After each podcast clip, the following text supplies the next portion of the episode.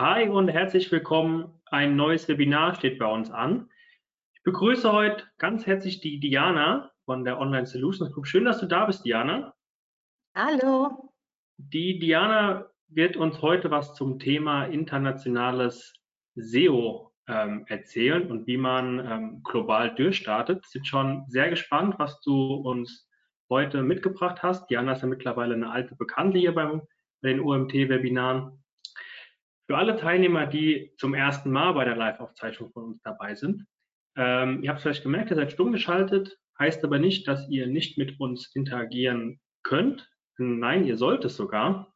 Und zwar habt ihr die Möglichkeit, über den Chat Fragen zu stellen. Gerne auch schon während des Vortrags, wenn ihr eine weiterführende Frage zu dem Inhalt von der Diana habt oder auch eine generelle Frage zum, zum Thema SEO oder internationales SEO, könnt ihr sie gerne in den Chat stellen. Ich habe den Chat, den Vortrag über schon im Blick. Ich werde dann die Fragen sammeln und ähm, im Anschluss mit der Diana zusammen besprechen. Wir haben ausreichend Zeit, um möglichst alle Fragen zu besprechen.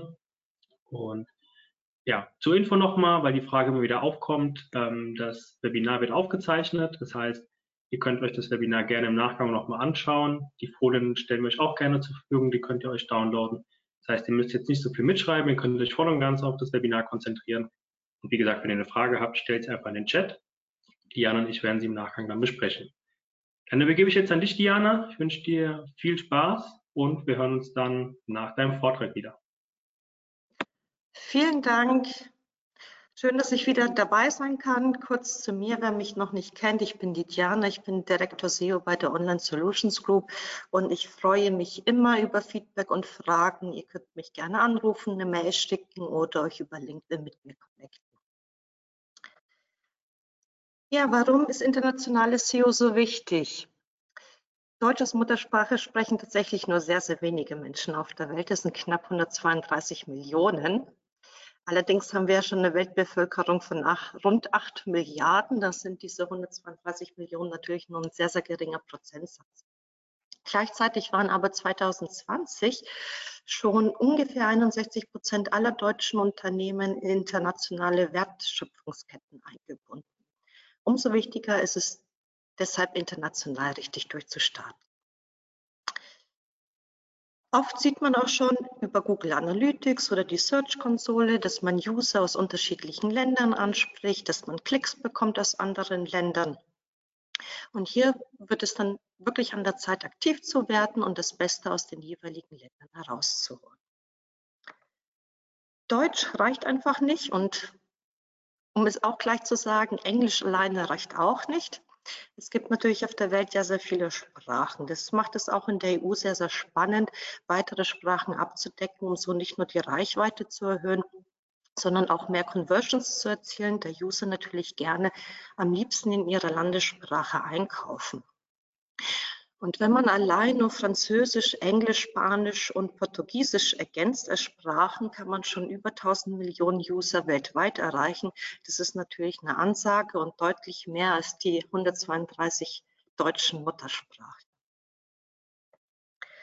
Das Schöne für SEO ist, dass wir uns gar nicht so viele Gedanken machen müssen über zahlreiche Suchmaschinen, denn die Marktanteile haben sich in den letzten Jahren nicht groß geändert.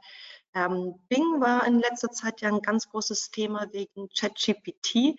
Wenn man sich aber die Marktanteile der Suchmaschinen ansieht, vor allem im Westen, ist es weiterhin so, dass Google die Nase vorn hat, ganz eindeutig mit über 80 Prozent. Dann spielt noch Bing eine Rolle und natürlich gibt es noch weitere Suchmaschinen, die man betrachten kann, wenn man die Märkte angeht, wie Yandex, vor allem im russischen Raum oder Baidu in China. Ja, warum starten viele Unternehmen nicht richtig durch? Es gibt natürlich zahlreiche Probleme, wenn man internationale Projekte angeht. Und da geht es nicht nur um SEO. Natürlich ist das Know-how ein großes Thema. Es fehlt oft eine internationale Strategie oder die Mitarbeiter und Dienstleister in unterschiedlichen Ländern haben unterschiedliche Kenntnisse. Oft hapert es auch schon an den Prozessen da die Stakeholder mit unterschiedlichen KPIs arbeiten, unterschiedliche Ziele verfolgen.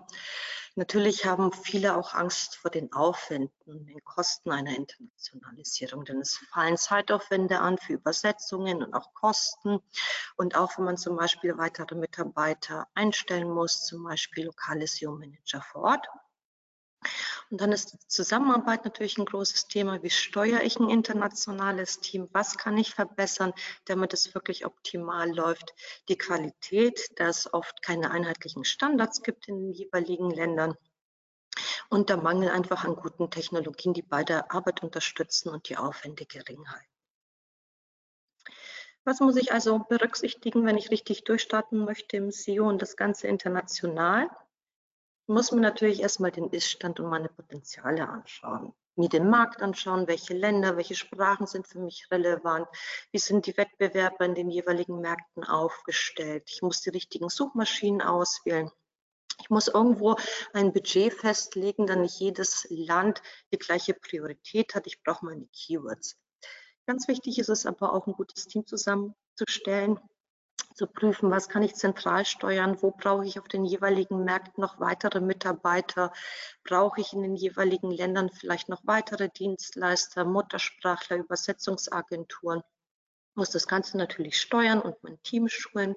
Ich brauche natürlich das SEO-Konzept, auf das wir heute eingehen. Ich brauche ein internationales Konzept. Ich brauche dann aber auch eine individuelle SEO-Strategie pro Land.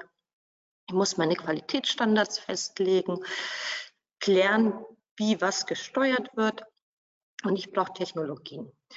Ähm, hier scheitert es auch oft, denn ich brauche gute Tools, vor allem im SEO. Ich brauche eine globale Plattform, wo ich alle Daten sehe. Es ist aber auch schon manchmal die Auswahl des CMS. Es gibt CMS, mit denen man sehr, sehr leicht international tätig werden kann, dass ich schon viele Plugins und Extensions mitbringen, um technisch international gut aufgestellt zu sein. Es gibt natürlich Shop-Systeme, bei denen muss man da deutlich mehr Geld in die Hand nehmen. Auch das ist eine Überlegung wert, wenn man ein internationales Projekt startet.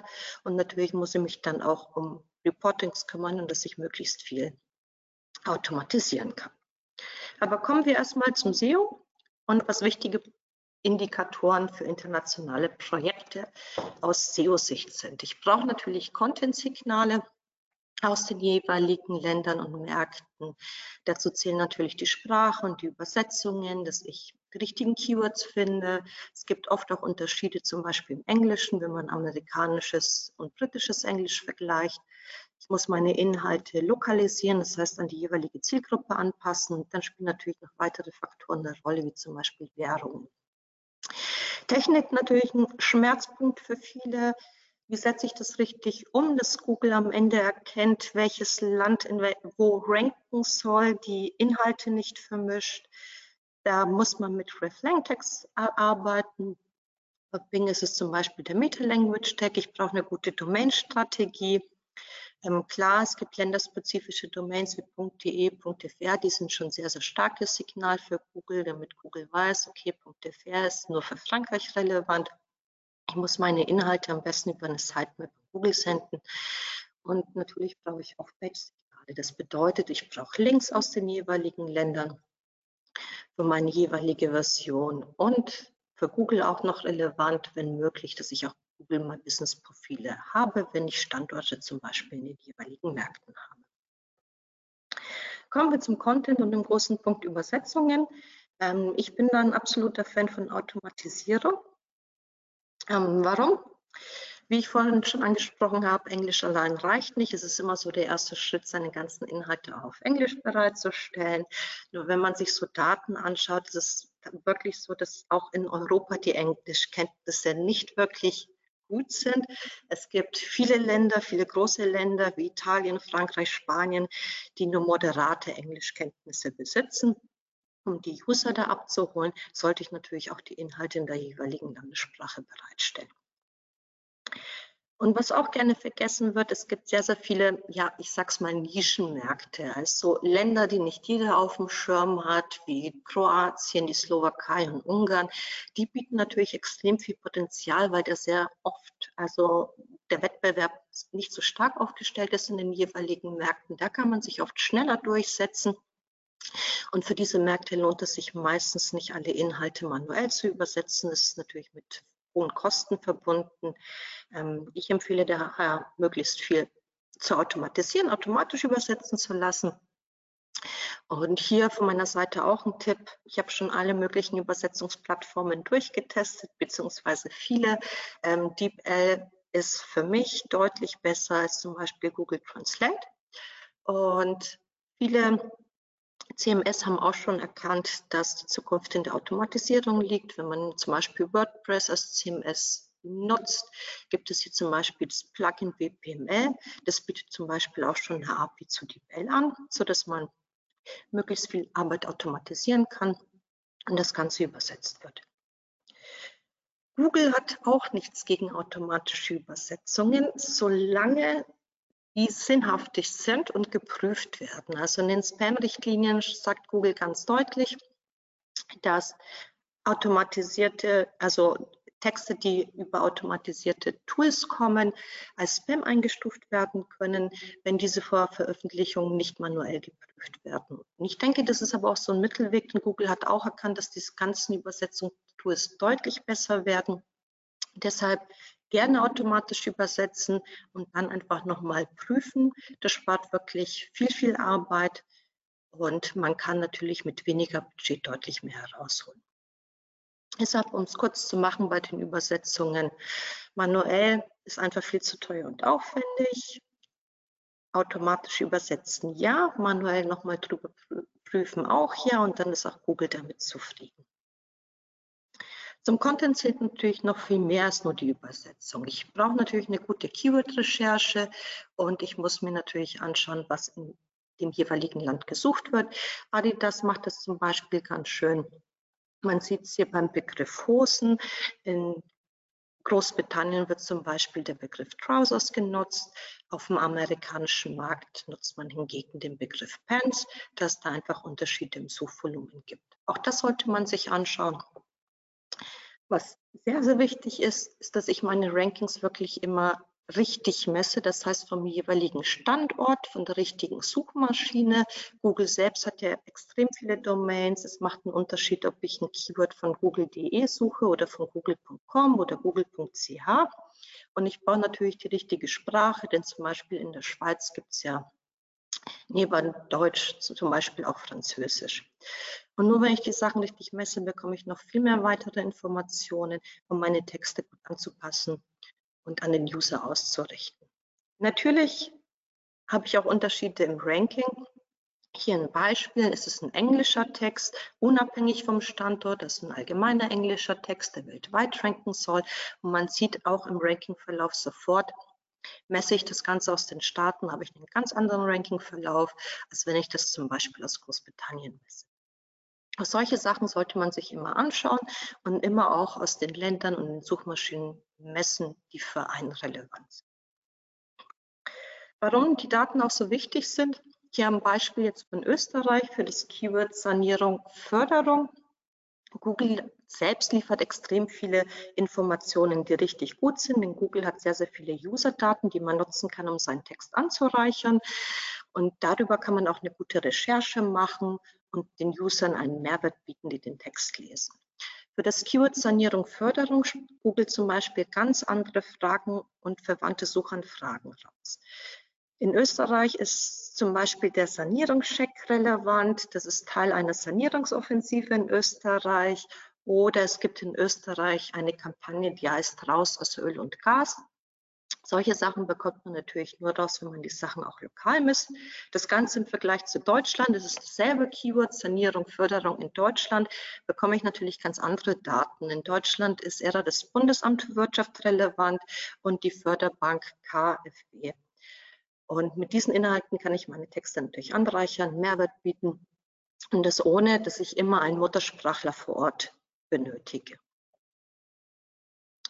Warum das Ganze auch wichtig ist, Textlängen können sich immer unterscheiden. Ich habe jetzt wieder ein Beispiel mitgebracht, SEO-Agentur einmal gemessen aus der Schweiz, einmal gemessen aus Deutschland. In der Schweiz ist das Suchvolumen natürlich deutlich geringer. Die CPCs sind aber in beiden Ländern sehr, sehr hoch. Und nur weil in einem Land mal 500 Wörter funktionieren, heißt das nicht, dass das Ganze auch in einem anderen Land funktioniert. Das heißt, für wichtige Keywords muss ich individuell prüfen, ob ich vielleicht meine Texte verlängern soll und eine Übersetzung nicht gereicht hat, weil die zu kurz war. Warum es zu diesen Unterschieden kommt, ist auch klar, denn ich habe natürlich ganz andere Wettbewerbe. Man sieht es hier sehr, sehr schön für das Keyword SEBA Agentur in der Schweiz. Ähm, habe ich viele Wettbewerber auf Seite 1, die deutlich weniger Inhalt haben. Also die Schweizer haben nicht so viel geschrieben und ranken damit gut. Im Vergleich zu Deutschland, das sind die Texte teilweise richtig, richtig lang. Und da kann ich natürlich nicht antreten und sagen, boah, ich schreibe jetzt nur 800 Wörter, wenn schon auf Position 1, 2, 3 die Textlängen weit über 2000 Wörter. Andere Punkte, die man bei der Lokalisierung betrachten kann, sind zum Beispiel die Zahlungsarten. Jedes Land hat so seine Lieblingszahlungsarten. Das eine Land zahlt lieber über Kreditkarte, das andere über Apple Pay. Das kann man nochmal optimieren, vor allem wenn man einen Shop hat, um die Conversion Rate zu erhöhen. Auf Bildsprache sollte man achten. Da gibt es einfach oft kulturelle Unterschiede, vor allem wenn man Menschen darstellt.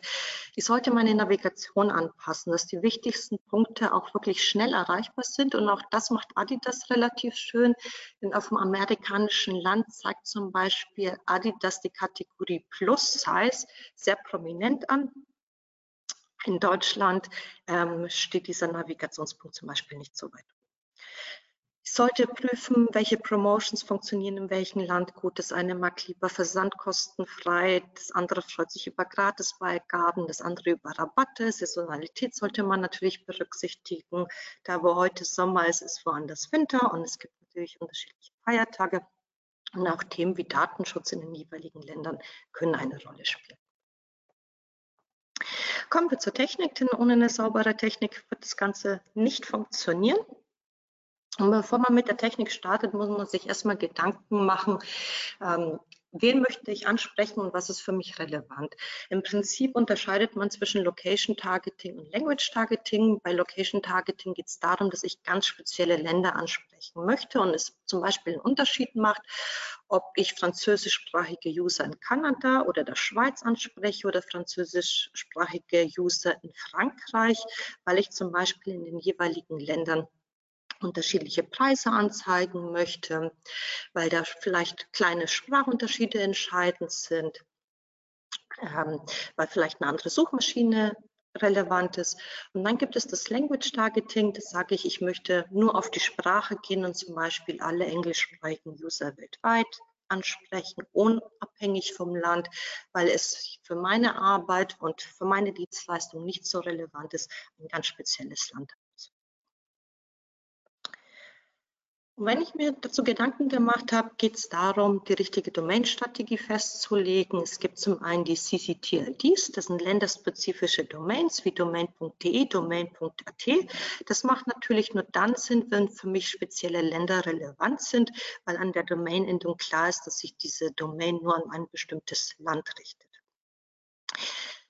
Das sollte man immer nutzen, wenn das Land eine Rolle spielt. Man sollte aber auch bedenken, je mehr Domains ich habe, desto mehr Geld muss ich in der Regel in die Hand nehmen, denn ich muss mich natürlich um SEO-Maßnahmen für all diese Domains kümmern.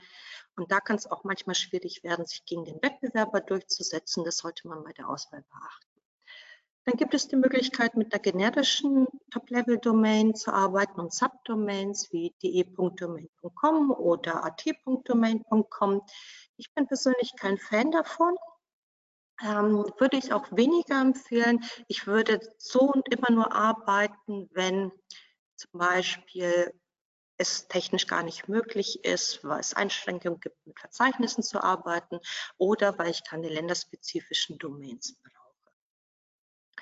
Und dann sind wir auch schon beim dritten Punkt. Hier nimmt man eine generische Top-Level-Domain wie .com und setzt dann alle Länder oder alle Sprachen in ein Verzeichnis. Dann habe ich domain.com-de oder zum Beispiel domain.com fr-ch für Französisch in der Schweiz.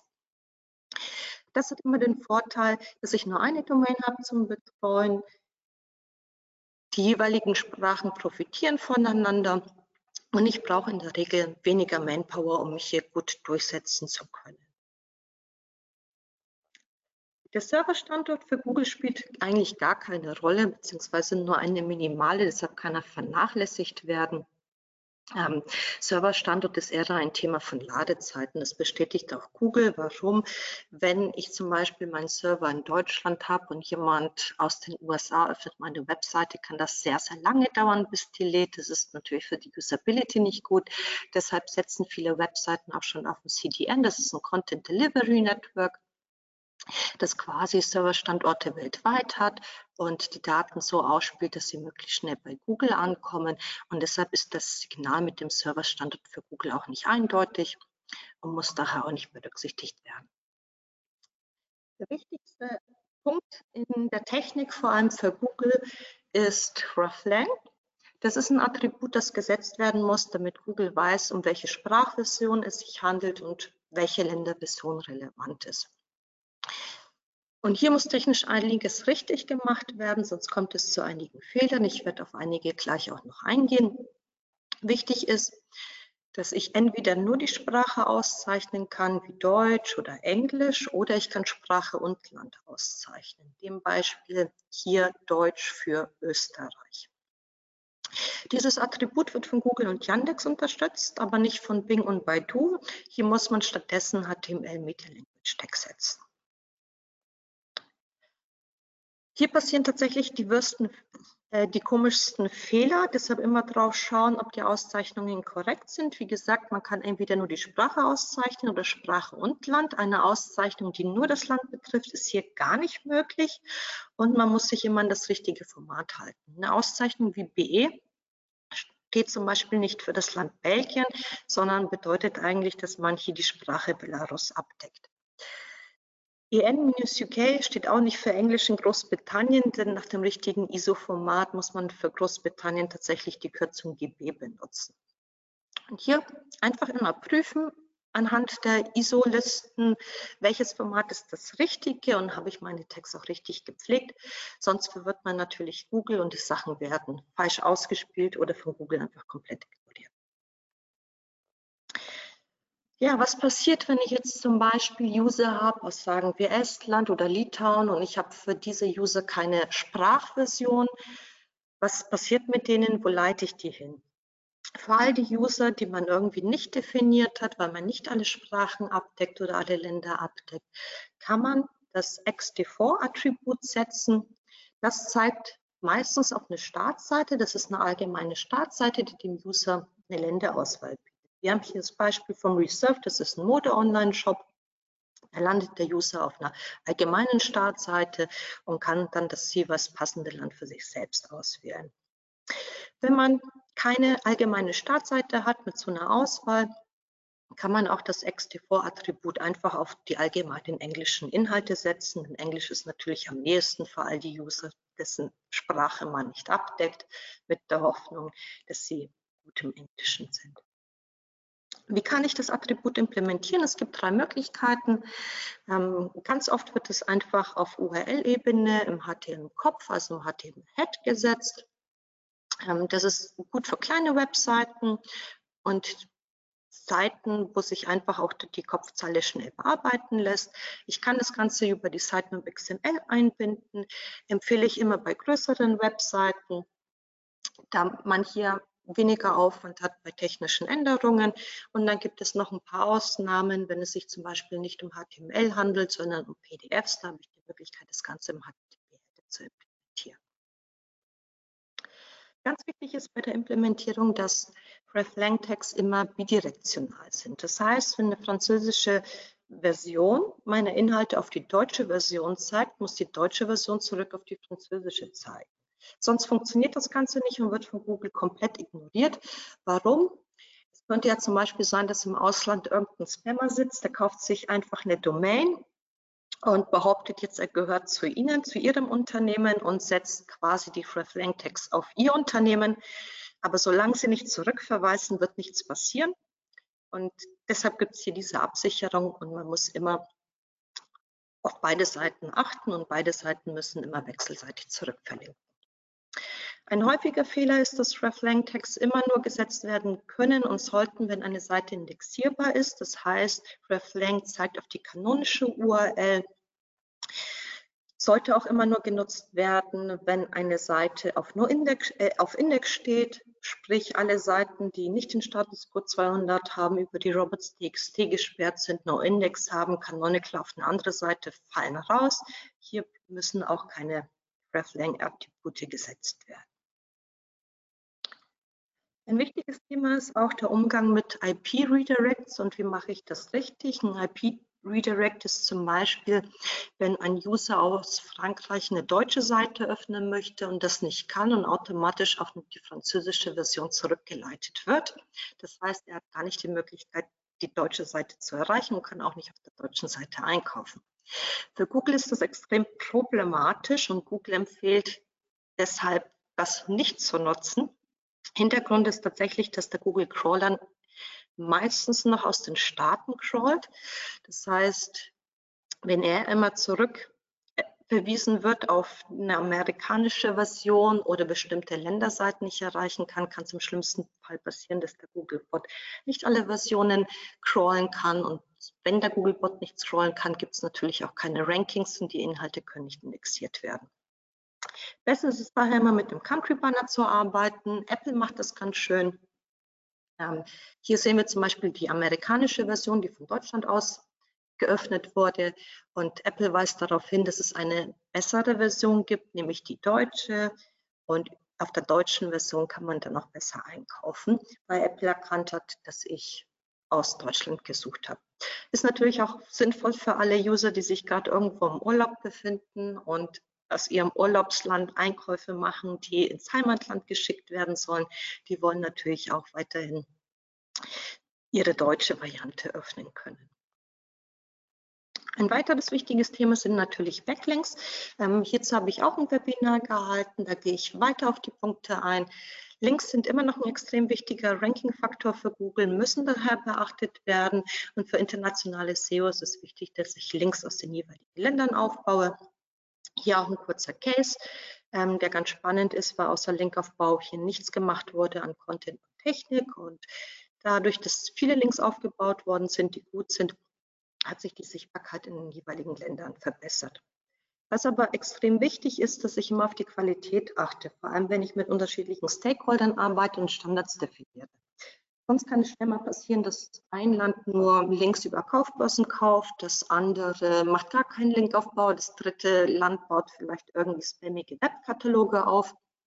Und das ist sehr, sehr problematisch, vor allem wenn ich alle ähm, Sprach- und Ländervarianten auf einer gemeinsamen Domain mit Verzeichnissen habe, domain.com, Verzeichnis dann kann es sehr, sehr schnell passieren, dass die ganze Domain abgestraft wird, entweder durch ein Google-Update oder durch eine manuelle Abstrafung von Google aufgrund von Spam. Man sieht hier im Beispiel zwei Seiten, die angeboten wurden vom Kauf, die anscheinend super gut sind, weil sie anscheinend eine hohe Domain Authority haben. Wenn man sich die Seiten genauer anschaut, haben die null Sichtbarkeit, keine Rankings. Ähm, ich habe es jetzt mal mit draufgenommen, man kann sich die Seiten noch anschauen. Ich hätte da nichts aufgebaut. Ein wichtiger Punkt ist aber auch, Prozesse zu definieren. Viele internationale Projekte scheitern bei der laufenden Optimierung. Das ist etwas, das ich leider ähm, immer wieder erlebe, dass man ein gutes Konzept hat. Anfangs jeder weiß, was zu tun ist, es aber tatsächlich dann an der Umsetzung scheitert. Und deshalb ist es wirklich wichtig, allen Stakeholdern Lösungen mit an die Hand zu geben, damit sie operativ auch gut arbeiten können. Was brauche ich? Ich brauche natürlich Tools, wenn jeder mit irgendeinem anderen Tool arbeitet, habe ich keine gemeinsame Datenbasis. Es kommt zu Missverständnissen. Ich entdecke Potenziale nicht. Ich muss natürlich schauen, dass ich das Know-how ähm, sicherstelle, dass jeder die gleichen Standards hat und Prozesse. Ich muss das Ganze natürlich steuern. Und es gibt da oft also oft wird so gearbeitet, dass entweder zwanghaft alles zentral gemacht wird oder chaotisch dezentral. Auch das ist nicht die Lösung. Und es gibt keine einheitlichen Prozesse. Kommen wir erstmal zu den Tools. So schaut die Poollandschaft tatsächlich sehr, sehr oft in der Praxis aus, vor allem wenn man ein größeres internationales Team hat. Der eine SEO-Manager in einem Land arbeitet mit einer Agentur zusammen, die nutzt wiederum ganz andere Tools als er selbst. Dann hat er noch einen Texter, der nutzt vielleicht ChatGPT. Der zweite SEO-Manager in einem anderen Land arbeitet auch mit einer Agentur, die wiederum ganz andere Tools hat. Und dann haben wir vielleicht noch den dritten Der nutzt gar keine Tools, weil das Budget für sein Land nicht reicht. Deshalb muss er sich mit irgendwelchen kostenlosen Google-Tools zufrieden geben kann dann natürlich auch nicht die beste Arbeit leisten. Aber was man hier schon schnell sieht, es gibt irgendwie gar keine gemeinsame Datenbasis. Um SEO gut zu betreiben, brauche ich natürlich Tools. Ich brauche Tools für Backlinks, ich brauche Tools für Content, ich brauche Tools für Technik. Und ohne passende Tools geht es einfach nicht. Also um es mal plakativ zu sagen, wenn man mal versucht hat, mit einer Handbohrmaschine ein Loch in die Wand zu bohren, ja, das ist viel Arbeit und nicht von Erfolg gekrönt je besser die Tools sind, mit denen ich arbeiten kann, desto bessere Ergebnisse kann ich natürlich auch liefern. Deshalb ist es auch wichtig, die Teams zu befähigen. Was ein Tool leisten muss, ist international ist klar, es muss alle Länder abdecken, die für mich relevant sind, beziehungsweise alle Sprachen. Es muss mir helfen, gute Keywords in den Ländern zu finden oder für die Sprache. Mich beim Content unterstützen, mir mitgeben, wie lang muss vielleicht ein Text sein, wie steht das Ganze im Vergleich zum Wettbewerb, mich beim Linkaufbau unterstützen, bei der Technik. Ganz wichtig auch die Möglichkeit, Reportings zu erstellen, Auswertungen zu machen, ähm, APIs zu verknüpfen aus Webanalyse-Tools wie Google Analytics, Search Konsole und natürlich mit der Möglichkeit geben, mein Team zu steuern. Das ist in Deutschland schon sehr, sehr wichtig. Je mehr Personen mitspielen, je mehr Stakeholder man hat, umso wichtiger. Was passiert, kommen wir schon allein auf Deutschland zurück. In Deutschland setzt sich auch nicht jeder immer hin und macht einen Technikcheck. Wenn Sie jetzt mehrere Sprachvarianten oder Länder haben, können Sie sich vorstellen, dass die Sachen unregelmäßig gemacht werden. Dann kann es passieren, dass einer irgendwo Bilder hochlädt, die Website-Größe ist plötzlich viel zu hoch in einer, einer Version. Die andere Version hat viele Fehler. Bei der dritten gehen die Ladezeiten durch die Decke. Solche Sachen kann man durch Automatisierung vermeiden. Ähm, die Sachen lassen sich alle technisch prüfen. Also wenn zum Beispiel sich die Robots.txt ändert, wenn die Seite down ist. Downtime ist immer dramatisch, weil wenn eine Seite down ist, können Sie Rankings verlieren, Sie machen keine Umsätze, Security-Risiken, wenn die Ladezeiten nach oben schießen. Und dann ist es natürlich wichtig, auch immer sofort ein Alert zu bekommen, dass man sofort reagieren kann und nicht erst einen Monat später, wenn man zum Beispiel einen Check macht. Das gleiche gilt aber auch für alle Bereiche wie Content. Ich brauche meine Qualitätsstandards, Ganz wichtig, vor allem wenn man in den Ländern weitere Dienstleister nutzt, zum Beispiel mit SEO gar nichts am Hut haben, wie einfach Übersetzer und Texte aus dem jeweiligen Land. Ähm, das kostet natürlich extrem viel Zeit, die Texte herzunehmen und dann nochmal auf SEO zu optimieren. Auch da ist es wichtig, dass Sie mit Tools arbeiten können, wo man einfach schon mal alle Daten hat, Infos bekommt zur Textlänge, zu Fragen, zu verwandten Suchanfragen, um die Texte anzureichern auch, dass man alles mal abspeichert, denn wenn ich alle Texte in dem Tool habe, sehe ich auch die Entwicklung. Es geht ja nicht nur darum, ich habe einen Text erstellt, fertig, sondern ich muss auch schauen, wie entwickelt sich das Ganze. Es kann ja sein, dass meine Wettbewerber besser werden, meine Wettbewerber plötzlich mehr Wörter schreiben. Dann muss ich frühzeitig sehen, dass sich meine Rankings vielleicht verschlechtern, mein SEO-Score schlecht wird und einfach reagieren, bevor es zu spät ist und meine Rankings in den Keller krachen. Und klar, ich brauche Reportings und das Ganze automatisiert. In der Regel finden nämlich Reportings leider viel zu selten statt. Einmal im Monat oder alle drei Monate. Dann, wenn man mehrere Länder hat, teilweise mit unterschiedlichen Kennzahlen, wenn man unterschiedliche Tools hat. Es kann aber sein, dass ich heute einen Text erstelle, der rankt dann sofort auf Seite 1 bei Google. Zwei Wochen später ist aber das Ranking abgestürzt. Solche Sachen sehe ich einfach nicht, wenn ich keine tagesaktuellen Daten habe. In dem Beispiel sieht man, Text wurde erstellt, das Ranking steigt, der Traffic kommt. Das ist natürlich sehr, sehr schön, aber nicht immer ist es so schnell von Erfolg gekrönt. Da brauche ich natürlich die Daten. Ja, zu einem Reporting gehört immer Technik, Backlinks, Content.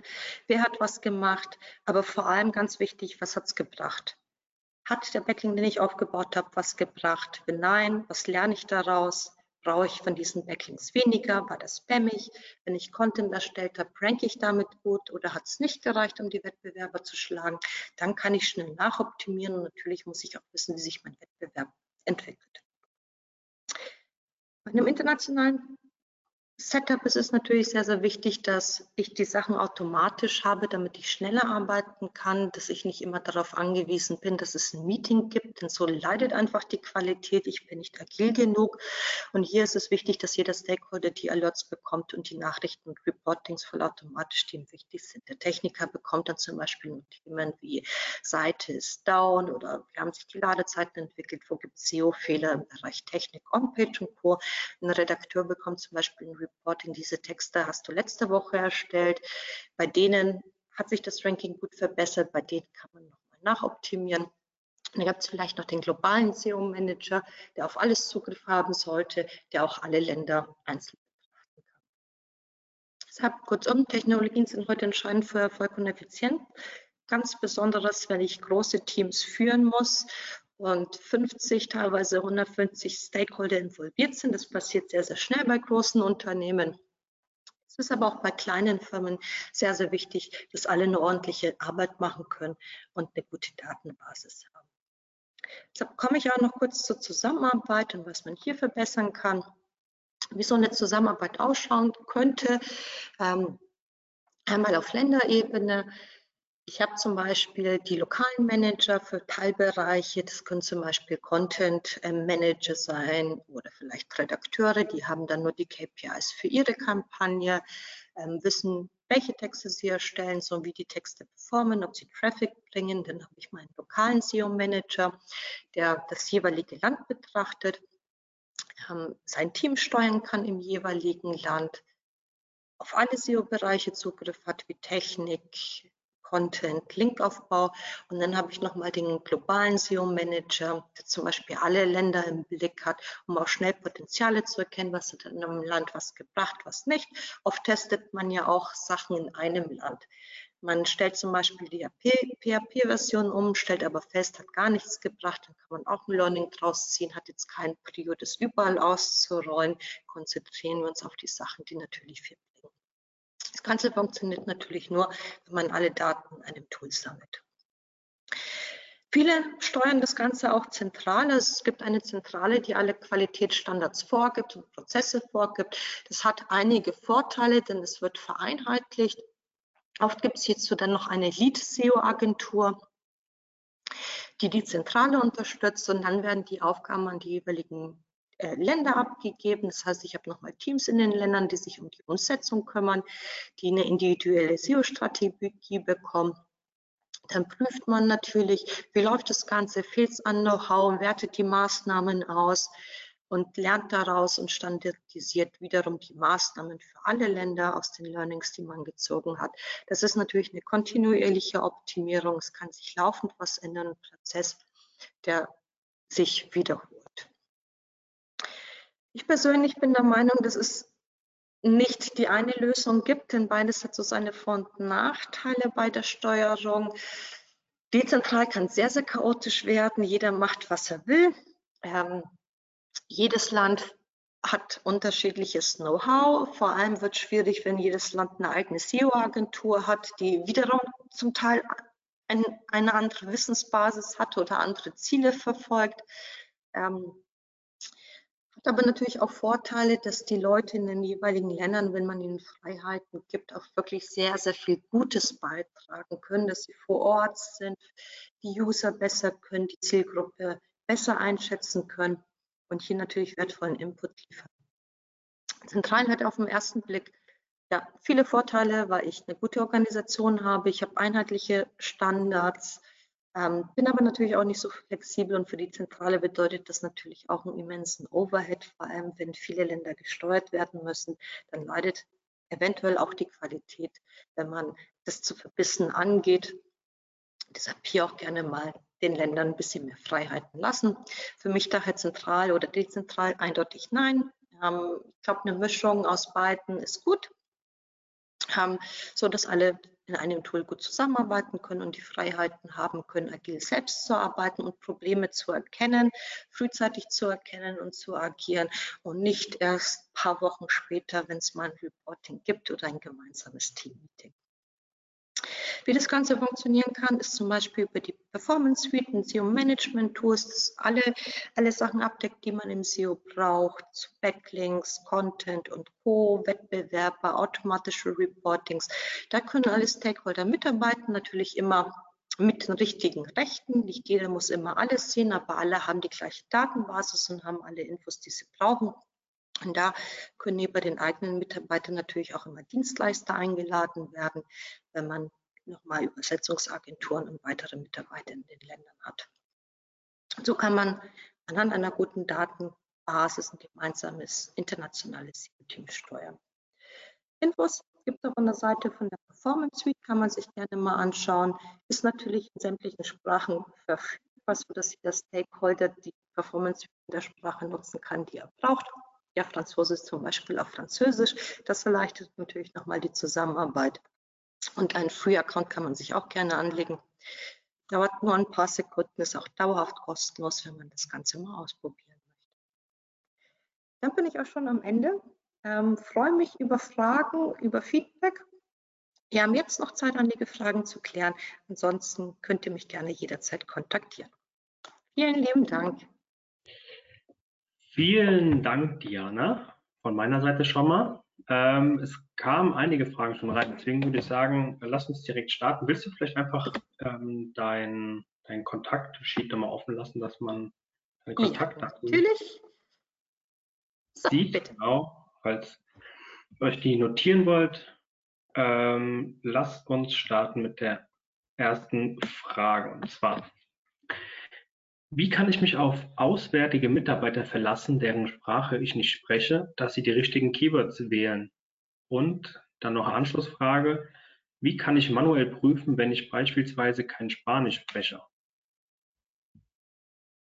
Ähm, vielleicht gehe ich mal kurz zurück, beziehungsweise hole nochmal aus. Deshalb ist es mir sehr, sehr wichtig, dass alle alle Keywords in einem Tool gespeichert werden. Denn ich muss die Sprache nicht können, um Auswertungen zu machen. Wir hatten vorhin im Beispiel den Unterschied zwischen Österreich und Deutschland, dass Google da unterschiedliche Daten liefert. Jetzt ist es natürlich ein einfaches Beispiel, weil Deutsch wird in Österreich und in Deutschland gesprochen. Aber ich sehe anhand der Daten auch für alle anderen Länder auch sofort, das Suchvolumen, den CPC. Und wenn ich jetzt einen Begriff zum Beispiel in Spanisch übersetze und im Tool eingebe, dann sehe ich sofort, es gibt bessere Alternativen, die, einen höheren, äh, die ein höheres Suchvolumen haben, die deutlich mehr User ansprechen. Und das kann ich dann wirklich anhand von Zahlen auswerten und belegen. Und dann ist es auch kein, keine Mutmaßung, ist es richtig oder falsch. Ich bin jemand, ich arbeite wirklich sehr gerne datengetrieben und mit Zahlen.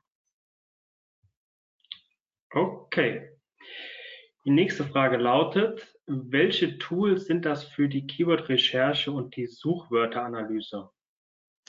Ähm, in dem Beispiel hier haben wir tatsächlich die Performance Suite genutzt. Da kann man sich gerne einen Free-Account anlegen, was einfach alle Sprachen abdeckt.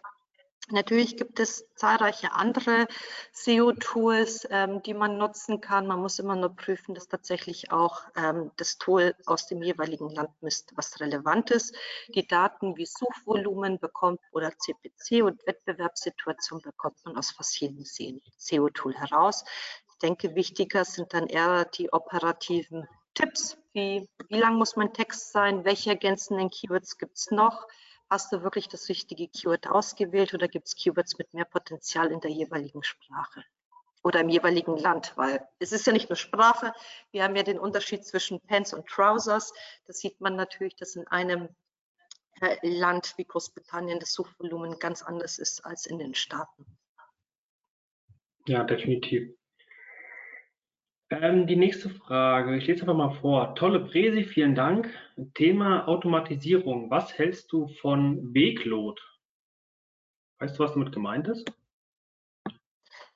Weglot. Ich glaube, das ist ein WordPress-Plugin. Und ich muss jetzt wirklich passen, weil ich, ich hatte das vor ein paar Jahren das war nicht erfolgreich, wobei es auch daran lag, dass diese ganze WordPress-Seite technisch nicht gut war und deshalb traue ich mich nicht oder möchte ich hier keine, keine Meinung abgeben, denn es kann ja sein, dass es gut funktioniert, wenn man es richtig macht. Alles klar, dann übergeben wir das alles. Kein Problem. Ähm, wie sieht das Ganze mit VPN aus, wenn ich mich in Deutschland beispielsweise auf eine andere Seite aus der Niederlande einwähle? Ich verstehe jetzt die ganze Frage, also ich verstehe die Frage nicht ganz, weil mit VPN kann man doch das einige faken und anpassen. Geht es jetzt darum, die Hürde zu überspringen ähm, mit dem IP-Redirect? Vielleicht der Fragesteller, in dem Fall der Stefan, vielleicht kannst du deine Frage im Chat nochmal kurz ein bisschen ausformulieren. Ähm, in der Zwischenzeit würde ich sagen, lass uns eine andere Frage machen. In der Zwischenzeit kann der Stefan ja seine Frage noch ein Stück weit ausformulieren oder konkretisieren. Mhm. Er schreibt gerade, ja, nochmal genau Redirect. Schreibt er gerade dazu. Kannst du was damit anfangen? Also ich glaube, es geht um die automatischen Redirects, dass zum Beispiel jemand aus Deutschland nicht die französische Version aufrufen kann und automatisch auf die deutsche zurückgeleitet wird. Ähm, wie tief ich da reingehen soll in die Frage, habe ich leider nicht ganz verstanden. Mich da gerne nochmal kontaktieren. Vielleicht geht es darum, dass ich das Ganze natürlich umgehen kann als User, indem ich ein VPN davor schalte. Dann kann ich zum Beispiel faken, dass ich ähm, in einem anderen Land sitze und ich habe eine andere IP-Adresse zum Beispiel über den VPN. Das, da erreiche ich die Inhalte auch. Ähm, nur löst es ja nicht das Problem, wie gehe ich mit Googlebot um. Am Ende muss auch der Googlebot die Seiten crawlen. Und da muss ich natürlich sicherstellen, dass der Crawler von Google bzw. der Suchmaschine, die für mich relevant ist, trotzdem auf alle Versionen der Seite kommt. Ich hoffe, ich habe die Frage richtig verstanden, sonst gerne mehr mit mehr, mehr Input mir eine E-Mail schicken, dann reiche ich es nach. Genau, das Angebot gerne annehmen. Ähm, wenn ich ein Advertorial für ein Magazin online oder print und von da einen Link bekomme, ist es ratsam, den auf gesponsert zu stellen.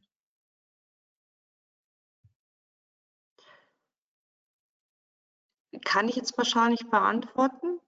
Ähm, es kommt natürlich, wenn ich für irgendwas Geld zahle, dann ist Google eigentlich sehr, sehr eindeutig, dass ich das Ganze auf NoFollow setzen muss oder auf Sponsored. Sonst kann das Ganze sehr, sehr schnell abgestraft werden. Es gab ja auch erst im Dezember ein Google-Update, das Spam vorgeht. Daher ja, vor allem wenn es sich um werbliche Texte handelt und wenn ganz klar erkennbar ist, dass das eine Werbung ist, würde ich nie das Risiko eingehen, irgendwas zu faken. Wenn der User schon erkennen kann, dass es eindeutig eine bezahlte Kooperation ist, dann wird das Google erst recht. Okay, das war kurz und bündig. So, wir sind tatsächlich schon ähm, am Ende mit unseren Fragen. Also aktuell haben wir keine weiteren Fragen offen. Ähm, ich gehe davon aus, wenn jetzt keine weitere reinkommt, dann sind erstmal alle Fragen geklärt. Ansonsten, wenn ihr noch weitere Fragen habt oder euch das Webinar in der Aufzeichnung anschauen solltet, ihr seht aktuell immer noch die Kontaktdaten von der Diana eingeblendet. Geht da gerne nochmal auf sie zu, oder auch wenn ihr euch das Webinar im Nachgang nochmal anschauen solltet, nacharbeiten solltet, äh, dann eine Frage auftauchen solltet, geht gerne direkt auf sie zu, kontaktiert sie. Ähm, ansonsten bleibt mir auch nur übrig, Danke zu sagen, Diana, für deine Zeit. Danke für deine ähm, die Danksagung aus der Community gebe ich gerne auch an dich weiter, die gerade in den Chat reinkommen. Würde mich freuen, wenn wir uns demnächst wieder hier treffen können. Ähm, an alle Teilnehmer, ich wünsche euch noch einen schönen Nachmittag. Ähm, bleibt gesund und wir hören uns nächste Woche wieder zum nächsten Webinar. Bis dahin, ciao. Ciao.